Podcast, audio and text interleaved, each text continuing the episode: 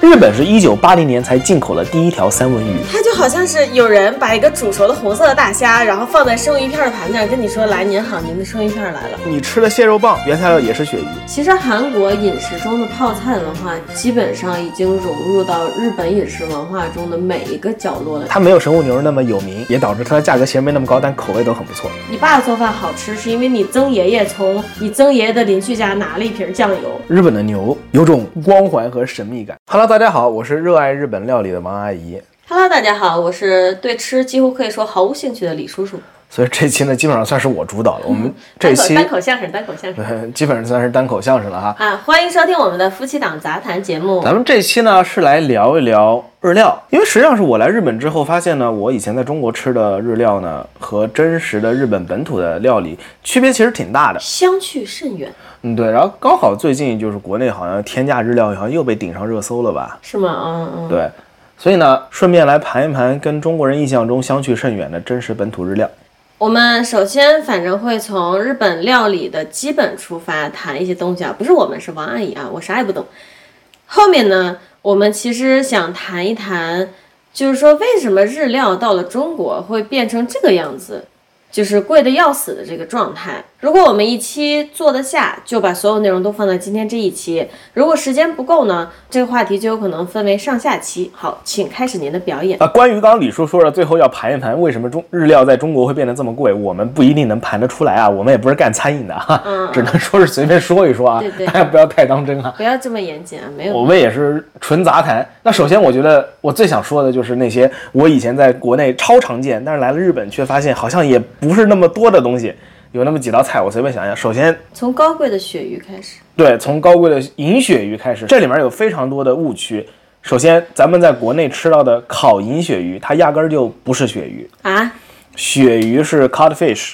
嗯，但是所谓的烤银鳕鱼，这里面用到的这个银鳕鱼，它一般是指两种鱼，但这两种鱼呢都不是鳕鱼属的啊。对我上网搜了它们的具体名称，比较拗口，一个是幼形目裸盖鱼科，啊，一个是鲈形目南极鱼科，反正就是一个是幼幼形鱼，另外一个是鲈鱼属下的。啊这两种鱼在国内都被称为银鳕鱼，甚至在日本它们也都被称为银鳕鱼。银鳕鱼这个名称呢，是从日本最先开始叫的，原因是觉得这个鱼肉很白，银白银白的，像雪一样，所以叫银鳕鱼。啊就啊，就这，对，但是真正的鳕鱼是什么呢？也就是鳕鱼科鳕鱼属的，就是咱们在国内超市现在比较常见的什么大西洋鳕鱼啊、太平洋鳕鱼、阿拉斯加鳕鱼这些、嗯，格陵兰鳕鱼这些。也就是说，日料里面他们吃的鳕鱼和西餐里面吃的鳕鱼不是一个东西单指银鳕鱼这个东西，啊。有个东西叫银鳕鱼，国内非常常见的是照烧银鳕鱼，或者是香煎，或者是烤银鳕鱼。啊，那请问这个银鳕鱼，它本身在日本料理中，它是一个很高贵的东西吗？不高贵，那鳕鱼在西方料理中，它是一个很高贵的东西也非常不高贵。啊。原来如此，我一直以为它好高贵。啊为什么鳕鱼不高贵呢？举个例子啊，咱们经常吐槽英国人料理黑暗，嗯，英国人的鳕鱼消耗量是极大的，为什么呢？因为他们的 fish and chip 炸鱼薯条用的基本都是鳕鱼，啊，那我就懂了。然后你吃的蟹肉棒原材料也是鳕鱼。不，我吃的是蟹肉棒哎，我说的是什么？鳕鱼。对你吃的蟹肉棒就是鳕鱼做的呀。我有 get 到，我我刚才也在讲笑话，啊我操觉！得好讽刺。对，是的， 常见的蟹肉棒是鳕鱼和淀粉混合在一起然后做出来的。其实是这样的，我我我知道，当我买蟹肉棒的时候，其实我买的是淀粉，但我没想到我还赚到了买了鳕鱼啊，是有鱼的，是有鱼的，有鱼肉的。你如果看它配料表会写鱼肉米啊，但是这里面的大部分原材料都是鳕鱼。懂了，破除了我的一个认知上的误区，对，因为可能我这个人就本身不是特别追求高级料理，就就不追求吃饭这件事儿，所以呢。当别人跟我说哦，有一个高贵的鳕鱼或者银鳕鱼，我就很我我不是说买账，我就哦，OK，我知道了，它对我来说是一个知识点，但其实它是一个虚假的知识点，对，我并不会去研究它。对。然后就是，其实在日本，烤银鳕鱼这道菜呢，不是那么常见。日本常见的烤的鱼类有很多很多，这个我是举列举不过来日的。本鱼超多的，对，它有平民化的，也有高级的。那高级里面其实很多，但带鱼在日本也算一个比较高级的鱼类，在很多餐厅里面，那种很粗很大的带鱼，它会拿嗯它来比较烤少见，主要是没有咱们国内吃那么多。什么泰呀、就是泰什么鲷鱼嘛啊鲷鱼那个字，但是银鳕鱼确实很好吃，原因是它的油脂含量是普通鳕鱼的好几倍。就很怪。当你说银鳕鱼很好吃的时候，但因为银鳕鱼里面包括两种类的鱼，所以你在说对谁好吃？它们都是，但是呢，这两种鱼实际上是有价格上的区别的，嗯这也造成了就是国内现在的价格乱象中的组成的一小部分。它很多鱼类在中国的叫法呢，它会存在很多种，嗯，它实际上指的是两种鱼类，甚至是两种贝类。我们但一会它儿在会讲。但它在日本也全都叫银鳕鱼，这两种鱼。日本因为太少见了，我这我还真不知道， OK OK，很少有餐厅你能看到有这道菜的嘛。等一下，那在日本吃鳕鱼的多不多？其实也不算多哈。为什么？因为鳕鱼，包括哪怕咱们在美国这种你看到的卖鳕鱼，在超市啊，它也是冷冻的，就是切好一块一块的。啊，我不知道，我这个人是不逛超市的。呃，因为它原产地不在美国本土，是阿拉斯加，啊从那边弄过来，然后美国人吃鱼就是切了一块一块的，对不对对对所以它怎么说呢？日本人喜欢吃新鲜的嘛，然后对因为我以前做过啊，我感觉它并不适合生食，它还是适合煎成鱼排，啊就美国人的吃法，黄油相煎，煎成鱼就是排啊它，其实并不适合日本人的口味，嗯，对，但日本人也很爱吃烤的东西，对吧？从这里大概就能看出你对这个料理确实是不太懂了。煎和烤是不一样的做法，啊，它不都是用火把肉做熟？不一样，哦，他们其实完全不一样。厨子，对不起。不过无所谓啊，不过无所谓。但你确实在日本是见不到生食的这类鱼类，我不清楚啊，这我倒真没搜过。但我刚刚说的就是一个跟银鳕鱼非常像的东西，就是咱们中国很常见的北极贝。哦，我超爱吃北极贝的，以前咱们中国说的北极贝都是指那种红的，对吧？呃，你有印象吧有一尖尖儿有点白红的哎，到底是尖尖红还是尖尖白？尖尖是红的，然后然后底下是白的，嗯，这个叫北极贝，它一般都是产自加拿大。老师，哎，这东西是一个长在贝壳里的东西。对，是的。啊，那它它大小其实也不算很大，大小大概十到十五厘米样子，嗯嗯嗯嗯，这样子。这个东西呢，虽然中国大家都宣传说是感觉啊，它是日料理常见的东西啊，嗯，但是它最开始我们吃的都是加拿大来的。那日本人吃的，日本人吃北极贝，日本人吃北极贝，但是日本的北极贝是对，这就是我后面要说的。在这几年，日本的北极贝，日本本土产的北极贝也慢慢传到了中国，叫北极贝。这个“济”呢，就是寄养的“寄”。区别是什么？因为日本海运到中国，它就不需要冷冻了，离得比较近，所以你如果去餐厅吃到一些北极贝，你看它端上来，它不是红的，而是灰褐色的，那是生的嘛，就是生食的，那一般都是日本产的。啊，但其实就是说，我觉得大家会认为北极贝这个东西是日本来的原因，很大一部分是至少我个人。我个人最初接触到北极贝就是日料的生鱼片儿，没有其他对地方吃到过。我也是，嗯，但原因其实啊是因为很便宜啊。呃，因为我们常吃到的红头北极贝都是在捕捞船上捞上来，直接煮熟，煮熟之后直接速冻，速冻完了直接发货。然后你拿到冷冻的北极贝之后，把它一起解冻就可以吃了。我我在日料餐厅吃到的北极贝是冷冻过的，他们都是都是又冷解冻冻过的。对，，我在日料餐厅吃的所有的生鱼片儿都是解冻又冷冻的吗？那倒不一定。那倒不一定，确实那不一定。但是啊，如果是就比如说鳕鱼，它就肯定是， 因为中国本土不产。那么日本如果日本也不产，那它肯定是冷冻过的。我突然发现我好傻逼，而且我觉得可能我还不是最傻逼的那个，因为我没有做饭的常识。但是如果很多人他都有做饭常识，他看见这个北极贝，他应该知道它是煮熟的。但当一个煮熟的红红的北极贝被放在生鱼片的盘子里的时候，好像没有人觉得有什么问题。确实，但是因为对这种食材不了解吧，你并不知道它红的是跟螃蟹一样是熟的，所以它是红的。但其实，当我们那我们又要说到常识了，大部分海鲜煮熟了就会变红。你说的没错，所以你是傻逼好。等一下，就是说，它就好像是有人把一个煮熟的红色的大虾，然后放在生鱼片的盘子上，跟你说：“来，您好，您的生鱼片来了。”理论上是 这样，虽然这样写的很蠢，但理论上确实是这样的。但因为我没有常识，所以我觉得我不是很蠢。但是有常识的人还去这样吃，我觉得很蠢。这就是一些我们真的不会注意到的点，它好怪啊！对，是的，没了，嗯。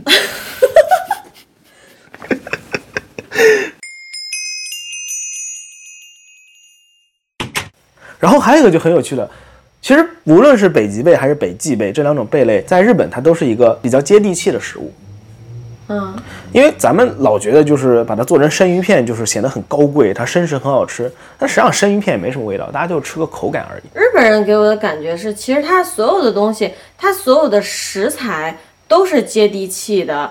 他一些餐厅平民化或者高级的区别，更多的在于装修氛装围、修氛围对、摆盘儿服务这些东西，对对，这上面，嗯，就比如说日本的这个北极贝嘛，嗯就日本本土产的，就如果你去餐厅，现在也是有用那个北极贝冒充北极贝的，你在说绕口令吗？确实有点像说绕口令那样的， 就是说加拿大产的那个贝壳会稍微大一点，虽然在餐厅一般很少见到哈，然后日本产的贝壳是稍微小一点的，啊，区别不大了其实。 就刚刚我有点跑题了哈，我想说的是，这玩意儿在日本它其实是比较接地气的。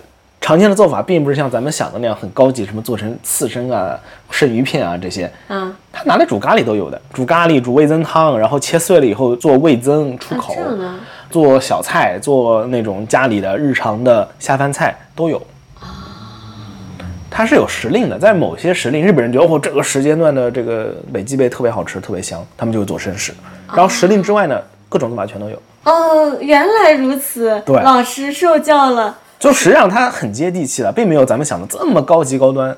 然后还有一个，我觉得你肯定想不到的，就是妹妹，你今天这期节目说的，我可能都想不到。这个你可能真的想不到，你就是三文鱼不是日本来的，你别说，你知道吗？这个我可能反而能想得到，啊，因为我在美国吃很多三文鱼，嗯，我其实是很接受三文鱼是一个西方的东西这件事儿的。对，我所以我觉得它跟你第一次是如何接触到这种料理，在哪里接触到这种料理，或者说在哪里接触到这种食材是很重要的。你确实你的第一印象对真的会让你未来对这一个国家的料理或者对这种食材产生极深的正确和错误的观念。确实，很多中国人来日本旅游嘛，去餐厅都会习惯性的点三文鱼，但实际上对于日本人来说，三文鱼也是一个舶来品，它是在最近的这十几年之内才逐渐变得流行起来。三文鱼是个阿拉斯加的东西吗？是个加拿大、美国那边好像真的是，因为是鲑鱼嘛，三啊三文鱼它是一个食物名啊，它并不是学名，它实际上指的是鲑鱼。因为你看到最多的那种一只熊，对对对对在对河里把鱼拍上来吃掉，就是我们印象就是在那种北美的大森林里。哎，我跑个小题，我之前看一个纪录片，是户外生存的，然后他拿着 DV 手 DV 拍到了熊，当时就是三文鱼的洄游季节，那只熊就是拍了一只三文鱼，然后在岸边嘛，它用一只熊爪子踩着那个鱼肚，虽然看着很残忍，然后低头在那儿用力踩嘛，把鱼卵给踩出来，然后再吸鱼籽，但是看着好好吃啊。啊，鱼子爱好者在这里。对，三文鱼的鱼籽就特别好吃，虽然是最容易导致痛风的几种食物之一。 然后咱们回到刚那个话题啊，实际上三文鱼是一九八零年才第一次来到日本，应该说是日本是一九八零年才进口了第一条三文鱼。好有趣啊！那不过毕竟中国的日料真正火起来也是在那之后，所以确实嗯就是 no one knows。如今中国是全世界三文鱼消费最多的国家，主要是消费在哪里呢？主要是怎么吃呢？生食。日料店。对，所以说中国确实还是人口大国，因为其实美国人吃三文鱼真的吃的很多。你像我以前跟爸妈一起住的时候，那我们家的晚餐基本上就是要么是牛排，要么是猪排，要么是鸡排，要么是猪肋条，要么是三文鱼，就这几样东西就是换着烤着吃。它就像我们中国人餐桌上的大米饭一样，你今天吃米饭，明天吃面条，今天吃米饭，明天吃面条，所以三文鱼在美国其实它是一个很常见的东西，没想到中国并不是作为怎么说呢三文鱼的发源地，却有如此大的消费量。实际上就是日料店把三文鱼捧红的。对，你看，在日本，咱们去各种小酒馆，一般点下酒菜，我都会点一个刺身拼盘。嗯，它拼什么我随它便。嗯，你会发现很少见三文鱼，对不对？反而是什么地方比较常见呢？回转寿司店我就像没有记忆一样，我吃的饭好像都消失了。的。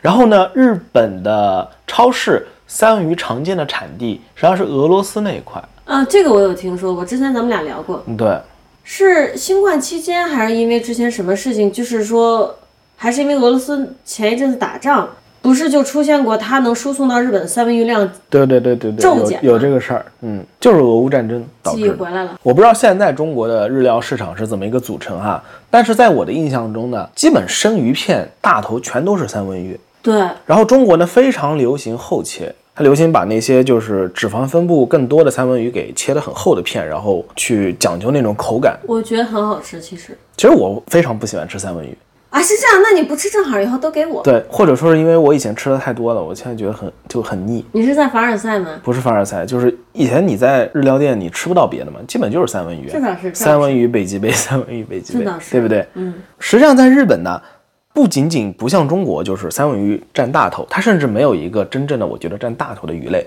种类非常对非常的多，对，真的是萝卜青菜各有所爱，你喜欢吃什么就点什么就好了。你说的是生鱼片对我最喜欢吃鱿鱼嘛，你呢？三文鱼啊，我很爱吃三文鱼。啊，然后日本人不是有那个鸡蛋和鸡肉叫亲子盖饭嘛？对，他们也有三文鱼亲子盖饭、三文鱼卵和三文鱼肉，地域消化，真的挺地域消化万的。 物其实万物皆可亲子盖它饭。真的很真的很痛风，但它也真的非常好吃。我觉得你如果做一碗盖饭，然后是用牛，啊，牛肉就没有办法做亲子盖饭了。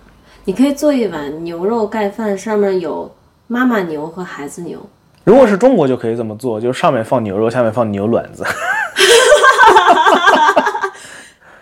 哎呀，哎，这么一说，好地域，想想好怪啊。哎，羊这肉不和仅仅羊卵是子的这感觉这还不仅仅是亲子盖饭了，这是一些怪东西的感觉。啊、算了，我们回到主题吧，很怪哈。 我们然后，但是日本啊，日本确实是有比较受欢迎的鱼类，嗯，其实最常见的是那个金枪鱼了。金枪鱼难道它不是也是个舶来品吗？金枪鱼还嗯因为真不美是国人哈。也吃很多金枪鱼。金枪鱼可能范围分布的比较广，日本的鱼市场你能看到它直接捞上了金枪鱼就开始拍卖的。啊，金枪鱼日本本土是有的，当然也是因为这个原因，在日本的超市里最常见的生鱼片实际上是金枪鱼。啊，是这样的。对，我觉得我没有吃过这个东西。你去餐厅的话，它是很多的。你常见的，呃，常见的刺身拼盘里面，它一定有金枪鱼，一定有。可是我没有吃过它记忆。如果你先问我金枪鱼，我喜我脑里就 Tuna 是我知道啊。你你如果先问我，那我脑里就是 tuna melt，呃三明治，把金枪鱼烹饪过以后，啊然后弄碎加到三明治里。确实哈，但是日本是很常见的，所以但日本它我不一般知道不叫这个。我不懂金枪鱼没有烹饪过的时候是什么口感，啊我都没吃过。你有没有印象听过 otolo 这个词？ 某算了，跟你说，跟我说确实哈， 确实哈，就是一般来说，你点了一份，比如说去外面买盒饭，你买了一盒寿司，里面那个比较偏红的紫红，有点紫红色的，它就是金啊枪鱼。！哎呀，那我有又记又回来了。啊我是这样的很吗好吃。哇，不愧是你。 也是因为金枪鱼在日本很常见嘛，逐渐分出了非常多的分类。其实这个现在在国内的很多高级的寿司店和高级日料店你是能点到的，嗯，那很容易点到嘛，因为在日本是非常常见的东西。嗯，它会根据这个这块肉来自于金枪鱼身体的哪一部分，它的脂肪含量，然后给它分类。比如说刚刚说的 otolo 是大腹，好家伙，就是腹部里面那个脂肪最多那一块，它也是最贵的。那、还有中腹，中腹就是脂肪稍微少一点的腹部中段，哦还有赤身。赤身这个词是在日本的各种鱼类和肉类中都存在的一个说法，它指的就是赤，就是赤红色的赤，身就是身体的身，就这块肉它全是红的，意思是没有脂肪。一般我们在回转寿司店吃到的金枪鱼寿司，它上面那块肉都是赤身，然后买的比较便宜的那种一盒装的寿司，它里面也是赤身。说到这个赤身，就让我联想到，它这个赤身实际上就是形容脂肪含量很低的那一部分肉嘛。对，它实际上就是字面意思，就是这块地方它是对红色的。我我要说另外一啊个，在英语里面，比如说你吃一个鸡肉，它里面脂肪很少的部分，嗯，比如说鸡胸肉，嗯，它叫 white meat 白肉，因为它很白，嗯，然后其他如果脂脂肪含量比较高的部分叫 dark meat，深嗯色颜色的肉，啊这就是文化差异。但是但是英文里面管牛肉的那个叫 red meat，也叫 red meat，对，就是其实脂挺肪像很少的对，一它真的是字面意思，因为为什么？因为在对于别的鱼，就比如说日本进口的鳕鱼，它也叫白身鱼，日本进口的鳕鱼，日本日本进口的鳕鱼，日本从外国进口的鳕鱼，对，就跟美国超市一样，嗯嗯嗯日本超市也能买到这些什么比目鱼啊、鳕鱼啊。但日本呢，白身肉怎么了？他们管统一管这种就是白色的鱼肉，适合炸的，就是裹裹上姜粉炸的叫白身鱼，不仅仅指一种鱼啊，它指挺多种乱七八糟的。啊，然后还有一个时代的眼泪吧，在我小的时候，就是金枪鱼还被叫成吞拿鱼的，啊，对对对对对，现在已经很少见了这个说法。嗯，时代的眼泪。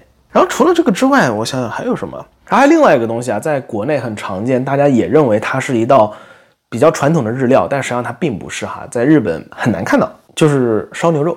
嗯，在中国一般来说都是叫韩风烧牛肉，我不知道现在还流行不等一流下，行那啊，既然在中国叫韩风烧牛肉，为什么大家会认为它是日本料理呢？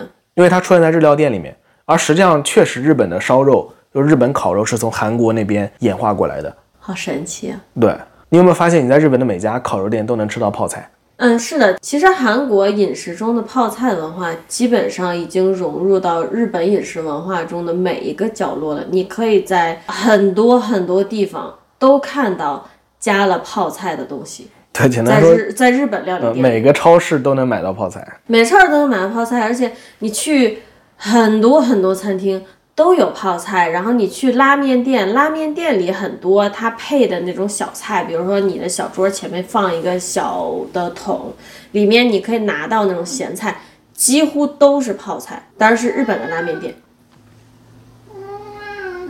嗯，然后回到刚刚那个话题哈，这种做法实际上在日本不常见的，日本人不会用高级的牛肉去炒啊，这更像是吉野家和石崎家的做法，更像是牛牛肉饭的做法。嗯，牛肉饭里面盖的那个牛肉，它是用炒然后煮的，但是我们国内常见的吃法是直接炒。这个可能就算在韩餐里面也不是特别常见，因为韩餐的那个 bulgogi，我不知道这个好像念的有点不标准，但有一种做法叫 bulgogi 嘛， 那个它做法跟这个也不一样。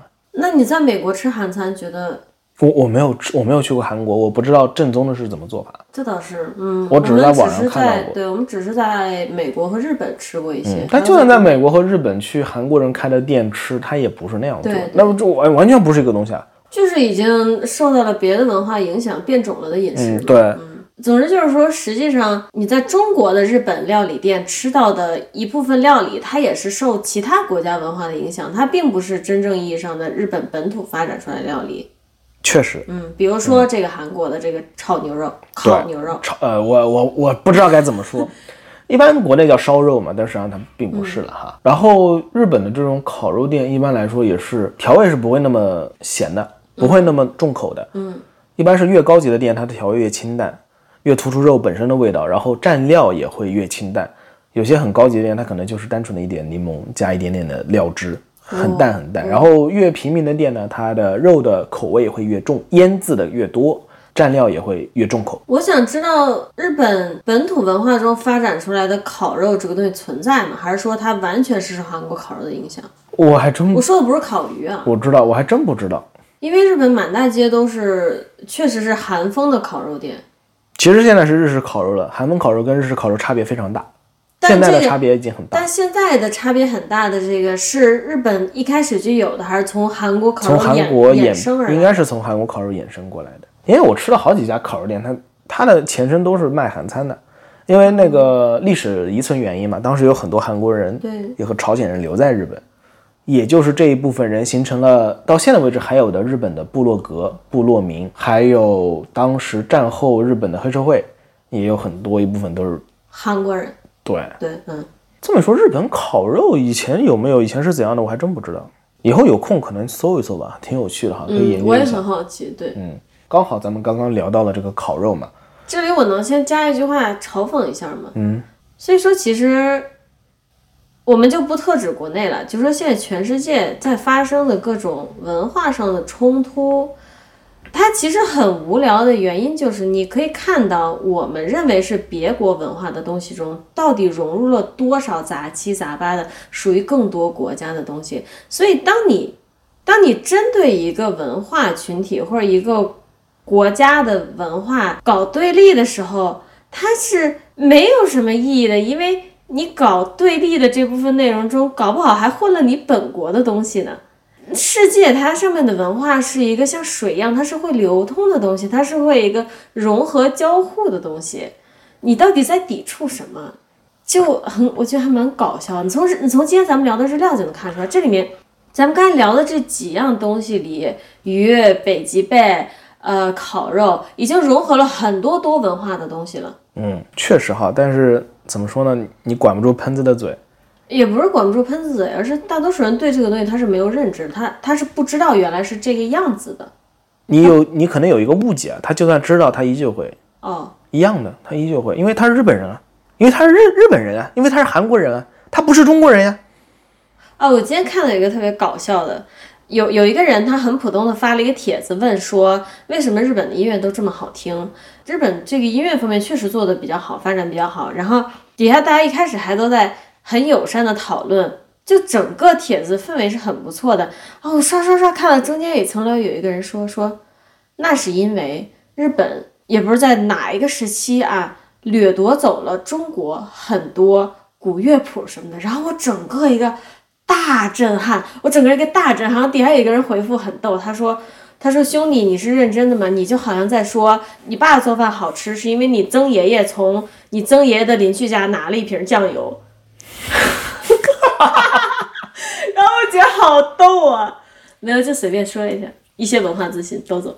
我我嗯，确实，嗯，不知道该怎么评价哈。嗯，那那我们就继续下面的话题。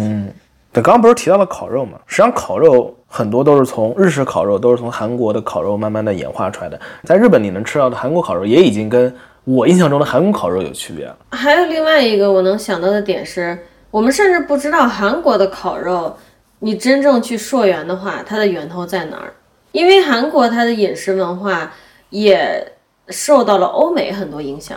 话说这个我之前有看过哈，说韩国料理实际上分为两部分，一部分是传统韩国料理，就是朝鲜族料理；另外一部分呢是现代韩国料理，就是什么炸鸡啊，然后各种乱七八糟的，然后烤肉啊，然后油炸食品、路边摊这些流行类文化的食品。对，传统朝鲜族料理、传统韩国料理就是中国那边过来的，就跟现在咱们的那个东北延边那一块儿很像。冷面呀对、泡菜呀这些对东西，对吧？对，呃，我想虽然韩国人也有韩国牛这种说法哈，但最近好像猪肉非常流行。你会发现啊，在大阪街头的韩国烤肉店都是猪肉我我没有发现，啊、我、你发现不了。对食物没有发这同时也导致了现在在日本就是买五花肉比较方便了啊。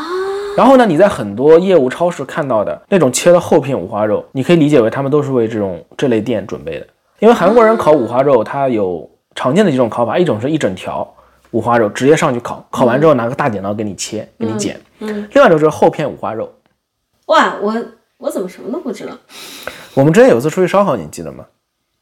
不记得， 对不起，我记得跟你几个朋友同同学带着他们家小孩啊去记得公园记得烧记得烤，啊，那个我知道。那次的那个肉条儿实际上就是韩式的做法。哦，说了你不要生气，我对于那天吃了什么毫无印象，但我记得那个公园儿，哇，不愧 是你！哇，这就是跟一个失忆症患者在一起生活的不感是，觉。这是跟一个对吃没有兴趣的人好家伙！聊天的感觉。然后说到这个日式烤肉啊，其实就跟我之前说我不是特别喜欢吃三文鱼是一样的。我其实并不是特别喜欢传统的日式烤肉，就是肉我不是特别喜欢，我喜欢吃内脏，因为肉太肥了。这么一说，咱们之前不是聊说日本的烤肉和韩国的烤肉，嗯，那我可以理解为我们经常看到烤内脏比较多的店，它就是日式的，也不能这么说，好难你。不能这么说，因为韩国人本土是很喜欢吃内脏的。那那我怎么知道这个店是日本烤肉还是韩国烤肉？呃，特点是韩国烤肉五猪五花特别多，猪肉很多。嗯，然后如果是肉类的话，牛肉类腌制的也比较多。但你说现在日本本土的自己的烤肉已经发展的跟韩国烤肉很不一样了，它对，一很样不在一哪样儿了呢？。肉比较突重它的原味，然后调味没有那么重。日式烤肉呢，它两个吧，一个是我刚刚提到那些就烤的方法以及吃的这个偏向性，嗯，另外一个其实就是肉种了。日本不是有和牛这个东西吗？嗯，既然也聊到烤肉，顺带聊聊和牛这个玩意儿。老师，我有吃过日本烤肉店，你吃过呀？你在这里吃的每一家都是日式烤肉店。可是我们吃的不是韩式烤肉店吗？我们会去吃食道园，它不是韩式烤肉店吗？我嘴里说的日式烤肉店，就是最早从韩式烤肉发展到现在的。现在我们管它叫日式烤肉，没错，但它前身是韩式。可它吃起来还是有很重的韩式感，它并没有让我感觉好像它已经发展出自己的日式烤肉。那你可能要去吃一吃韩式烤肉才能知道了。哦，好吧，对吧？这我也没法回答你，对不对？嗯，没有去韩国吃过哈，但确实现在跟日本的是有区别的。这个可能你有点误解哈。你虽然觉得它很韩式，你觉得为什么烤肉店里有泡菜，对不对？我我是觉得在我的概念里会蘸的那个酱汁的味道，嗯，呃，就是你肉烤完以后蘸的那个汤汁的味道。还有肉上腌肉用的那个酱的味道，这对我来说就都是很韩式的东西。啊，但你要想想，在你在日本的这些烤肉店里，你很少见到蘸料粉的，对不对？嗯，你没有见到过用生菜包的，对不对？虽然它都保留了可以让你点，有，但是嗯，但不对吧是？但它必须不的会直接上给你，对啊，不对？这就是你说的日式，它发发展出来的自己的对，烤肉风格。它已经是我们管它叫日式烤肉了。然后你吃的基本都是肉的原味，对吧？你点这些肉，它基本都是原封不动，就是肉给你的，对不对？啊，这个意思，嗯，是吧？然后呢，除此之外，还有就是肉的切法，呃，很少见那种特别大一块儿的。然后烤盘也不嗯同。现在韩式烤肉我，虽然我自己没去过韩国，但网上看特别多这种视频。你很少见这种大铁板方的铁板上来给你，然后肉烤完给你拿个剪刀剪吧剪吧剪吧这样的。也比较少哦见，然后你在烤肉店里，基本上你只能看到牛肉，对不对？我不知道，这些其实全都是区别，这些种种全部都是区别哦，只不过你可能自己并感受不到。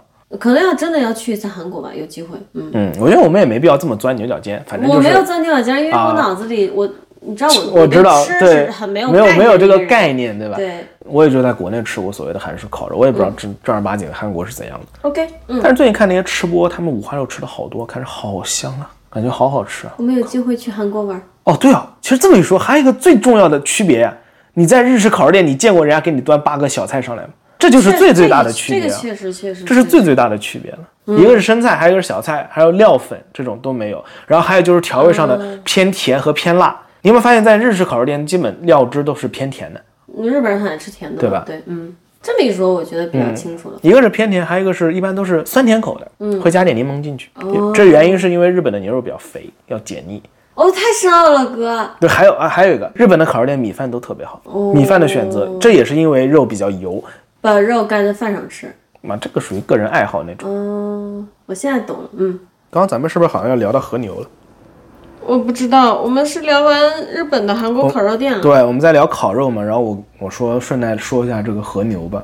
嗯，日本的牛有种光环和神秘感，一个是因为它的价格真的是天贵，牛肉这个东西在日本确实感觉和在国内一样，它都很贵。如果是很高级的牛肉的话，但是呢，日本的牛肉确实跟全世界其他任何地方产的牛肉都有区别。日本首先是有和牛这个品种，总共是四种在日本本土原生的牛种，哈，呃，有一个什么黑毛和牛，还有什么什么什么短角什么乱七八糟，我也搞不懂啊，反正有四种。嗯嗯嗯是由于啊，一个是先天的水土环境，另外一个是由于特殊的养殖方法，让它们确实跟别的牛肉不一样。就很好吃是真的。对，这里其实也要加双引号啊，嗯，属于萝卜青菜各有所爱吧。这倒是我。可能还是更喜欢美国那种厚牛排啊那。所有吃的都会有这一点，就是说，可能它被世界吹得天花乱坠的好吃和高级，就是会不合特定人群的胃口，这也很正常。对我来说，属于偶尔吃一次我也觉得很香，但是我一次也吃不了特别多，我可能就只能吃几片，太腻了嘛，太油了。嗯嗯嗯，比如说在美国超市，你买牛排，你能看到它的红肉就是红肉嘛，就比如说 New York Steak，嗯，脂肪集中在边缘那一条。但如果同样的部位在日本和牛身上，你会发现这块牛肉上全都是脂肪，啊，它是通过我不知道是怎么做到的，真的是你就天天给牛喂可乐和爆米花，它很快就会长这样。你看人都是这样，其实不是的，还真不是的，还真不是的，这喂不出来，这跟血统有关系的，我在很神我奇在。说什么？我在搞笑了，我是在真的认，当然喂不出来我是真的很认真的在跟你说这个，哦哦我觉得真的很神是奇，血统问题。我不懂。从一九我记得是多少？一九七零年开始，西方就试图把这个神奇的牛肉给引进到西方去，啊，引不引不成？其实最后引成了澳大利亚和牛呗，最后就澳大利亚和牛，以及为什么现在美国到处都有和牛汉堡店，他们实际上采用的都是美国和牛和澳大利亚和牛，啊，就是引成了。引成了，但是那还牛是有肉的区质别。量呢？还是有区别。这就是为什么咱们有那句古话叫“橘生淮南而为橘，橘生淮北而为枳嗯，是呢是呢，”。我没说错吧？这句话我不知道，我老啊，你没也文不懂化，你也是文盲啊。 我是老文盲。 它的牛肉是怎么做啊？就是让让红肉啊，鸡肉里面夹杂着脂肪。不是有个词叫双酱牛肉嘛？因为这个牛肉切片看上去就是脂肪均匀的分布在肉的每一块地方，嗯嗯嗯嗯，脂肪的熔点比较低嘛，导致它烤完之后会有种入口就化的感觉，因为脂肪分布的很均匀，你很难咬到一大块全都是筋肉，它们都是肥瘦相间，是呢。所以到嘴里就慢慢的化开。嗯，它也真的很牛逼，我我也不懂怎么做到。但是说到这个和牛啊，之前我跟朋友聊天，因为他一直住在神户那边，嗯，神户牛就是世界知名嘛。他说其实神户很多很多，他当时怎么说？百分之八十、百分之九十写着卖高级和牛、神户牛的餐厅里面的价位其实是虚高的，是虚高质，量也没有你追求或者想象中那么好的。可能现在日本神户那边神户牛的旅游业已经发展到，如果你不知道一些真正好吃的本土小店，你只是看它打广告或者看人，比如说网上那些推荐，呃是很不靠谱的。对，很不靠谱。所以呢，推荐另外几个日本的常见的什么什么牛，就是叉叉牛，嗯，它没有神户牛那么有名，也导致它的价格其实没那么高，但口味都很不错。我觉得没有什么区别。什么晋江牛，嗯，是京都那一带有，关西这一带比较常见，然后还有飞带牛。飞弹牛就是有个叫就是那个叫什么飞行的子弹对那 两个飞行的字子弹，什么地方来的？哎，反正就是你们感兴趣，就是上网搜就完了啊， 我就不搜了，我就懒得搜了。然后刚刚不是说到这个牛肉，这个西方进口嘛，最早是澳大利亚，后来美国好像本土也有的，啊，说这个西方进口指的是西方从日本进口的，呃，引进和牛，对对，嗯，但不过味道是有区别的。澳大利亚做了很多努力，搞了一整套的这个和牛的评价标准，好家伙，对，呃，但实际上我也没吃过，啊，据说口味还是有区别。西方人会把这个日本这种很肥很肥的日式牛肉，用很多很诡异的西方做法去做。我虽然没吃过，但我想想就觉得不好吃，因为我自己有试过去肉店买那个和牛大块牛排，日本人会把它切成小片，然后一块块煎着吃。我会用美国那种方式把它做成牛排试着吃，不好吃，我记得你好像确实做过这件就事，但不是特别好吃。嗯嗯嗯，太肥了。所以说就是每个地域它的饮食文化发展成今天这个状态。这种特殊的酱料、特殊的烹饪方法，它都是有原因的，有原因跟它的食材有很大的原因。对，你瞎去搞它，或者说你刻意非常刻意的要用我这个 A 的方法去做 B 的料理，它可能确实就会怪怪的。确实是这样的。